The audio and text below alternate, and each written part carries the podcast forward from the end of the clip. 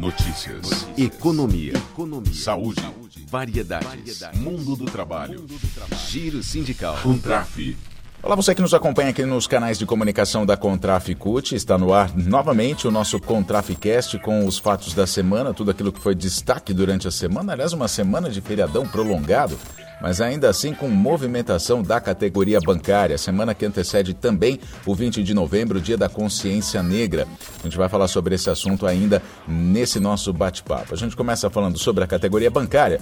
Os empregados da Caixa apresentaram essa semana uma proposta de negociação de planos de cargos e salários ao banco. A proposta é que sejam mantidos os critérios de pagamento do ano passado, com a distribuição linear de um delta. O delta é a promoção de carreira, né? o sistema de, prom de, de promoção de carreira na Caixa Federal. Isso para todos os trabalhadores que são elegíveis. Então, a proposta é de manutenção dos mesmos critérios do ano passado. Este ano, 7 mil, mais de 7 mil trabalhadores da Caixa não receberam o Delta. Negociação também no Bradesco. Na reunião, os membros da Comissão de Organização de Empresa do Bradesco entregaram a minuta e definiram um calendário para o debate de todos os itens da pauta. Também foram abordados vários temas específicos nessa reunião: teletrabalho, fechamento de agências, demissões, melhorias no Saúde Bradesco, auxílio academia, financiamento de sistemas de energia solar para funcionários.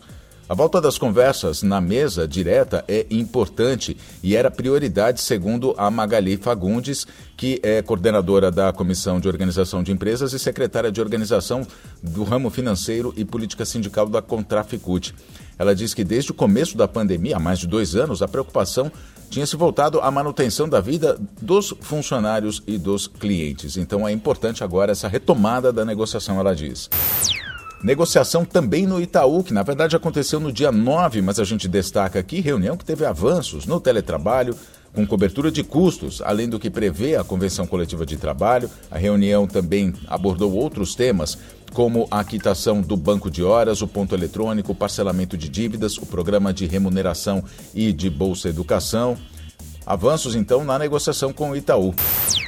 Ainda nesse feriadão, né, que dessa semana, que o feriado foi prolongado, nos últimos quatro, nos quatro dias de feriado, do sábado até a terça-feira, de 12 a 15, deste mês, em Curitiba, a FENAI realizou mais uma edição dos Jogos da FENAI com mais de 1.500 atletas empregados da Caixa Federal de todo o país em várias modalidades. Foram quatro dias de, de competições, de confraternização, de muita festa em Curitiba. Os Jogos não aconteciam desde 2018. Em 2020 teve a pandemia, os Jogos tiveram de ser adiados, então havia uma grande expectativa. Quem fala sobre isso é o Sérgio Takemoto, que é presidente da FENAI. A gente percebe a alegria dos atletas, dos participantes. Então isso para nós é que é o, a avaliação. Então assim, pelo que a gente, o retorno que a gente recebeu, pela alegria da, de todos os participantes, a gente para nós foi um grande sucesso. E um destaque especial desta semana é o Novembro da Consciência Negra. Né? Dia 20 é dia da Consciência Negra, é dia também de Zumbi dos Palmares. A gente está às vésperas, na verdade, do dia 20 Dia da Consciência Negra e o combate ao racismo é uma luta que continua sendo de todos. O portal Contraficute essa semana destacou vários nomes importantes ao longo da história do Brasil que fizeram e ainda fazem parte com seu legado da luta antirracista. Entre eles, os abolicionistas André Rebouças, que, é que era engenheiro, foi engenheiro, o jornalista José do Patrocínio, o jurista Luiz Gama, Lima Barreto, escritor, assim como escritores também Castro Alves, Machado de Assis, Olavo Bilac, personalidades que fizeram diferença e que mostraram resistência, foram muito importantes na luta contra o racismo ao longo dos tempos no Brasil. O mês da consciência negra, ao dar mais visibilidade às campanhas de combate ao racismo, também deixa claro que o racismo no Brasil é uma ferida social aberta nos tempos da escravidão que nunca cicatrizou.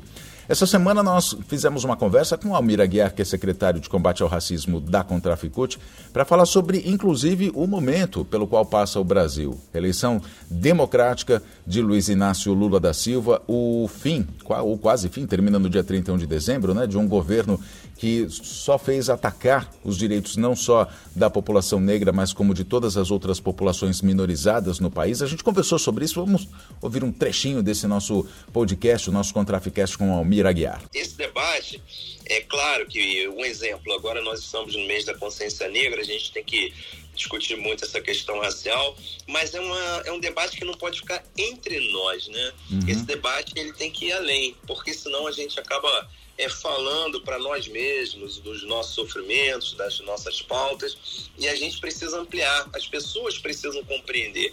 Uma coisa é muito importante que, que foi sancionada pelo Lula, a lei, a lei 10.639, que ela ela obriga a discussão da, da cultura afro-brasileira nas escolas, que, uhum. que não avançou muito. A gente precisa fazer esse debate com as escolas, porque ela precisa avançar, porque a gente vai começar a desconstruir o preconceito quando a gente começar a fazer esse debate. Bom, e um destaque desta semana também, em nível não só de Brasil, mas mundial, é a Copa do Mundo, né? Começa no dia 20, então, o início da Copa é no próximo domingo. Polêmicas têm frequentado os noticiários a respeito da Copa né, e envolvem o governo do Catar e a própria FIFA. O governo do Catar, por exemplo, proibiu, né, essa mais, notícia, mais recente notícia, proibiu a venda de cerveja no entorno dos, estados, dos estádios. Mas isso é o de menos. Seleções também foram impedidas, por exemplo, a Dinamarca é um exemplo, né, de se manifestar por direitos humanos em seus uniformes. O Catar, a gente lembra, é um país com regime totalitarista, uma monarquia absoluta, é um país homofóbico que não respeita direitos das mulheres, não tem igual, não tem respeito à igualdade social. O noticiário ainda destacou a exploração do trabalho dos imigrantes na construção das obras de infraestrutura e de estádios no país. Dão conta de que 6 mil trabalhadores foram mortos, outros 2 mil estão desaparecidos e são todos imigrantes.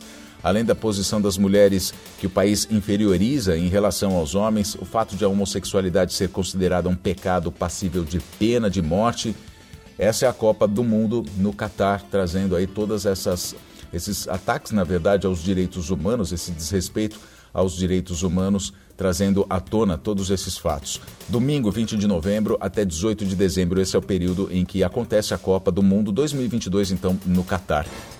Nosso Contraficast então fica por aqui. Na semana que vem a gente está de volta. Semana que vem que inclusive tem início os 21 dias de ativismo, uma campanha feita pela Organização das Nações Unidas, a ONU, que é desenvolvida, ela acontece em mais de 150 países em todo o mundo e que visa conscientizar a sociedade justamente pelo fim da violência contra a mulher e também pelas posições de desigualdade social no mercado de trabalho das mulheres. Então a gente fala sobre isso na próxima semana. Na verdade, a campanha são 16 dias de ativismo, mas no Brasil, como a mulher negra é a mulher, é a, a camada da população mais vulnerável a esse tipo de violência, aqui no Brasil começa no dia 20, por isso 21 dias de ativismo, que vão até o dia 10 de dezembro. Mas a gente conversa sobre isso na semana que vem, inclusive trazendo um trechinho da conversa que a gente vai ter aqui no nosso próximo podcast com a Fernanda Lopes, que é secretária da Mulher da Contraficute.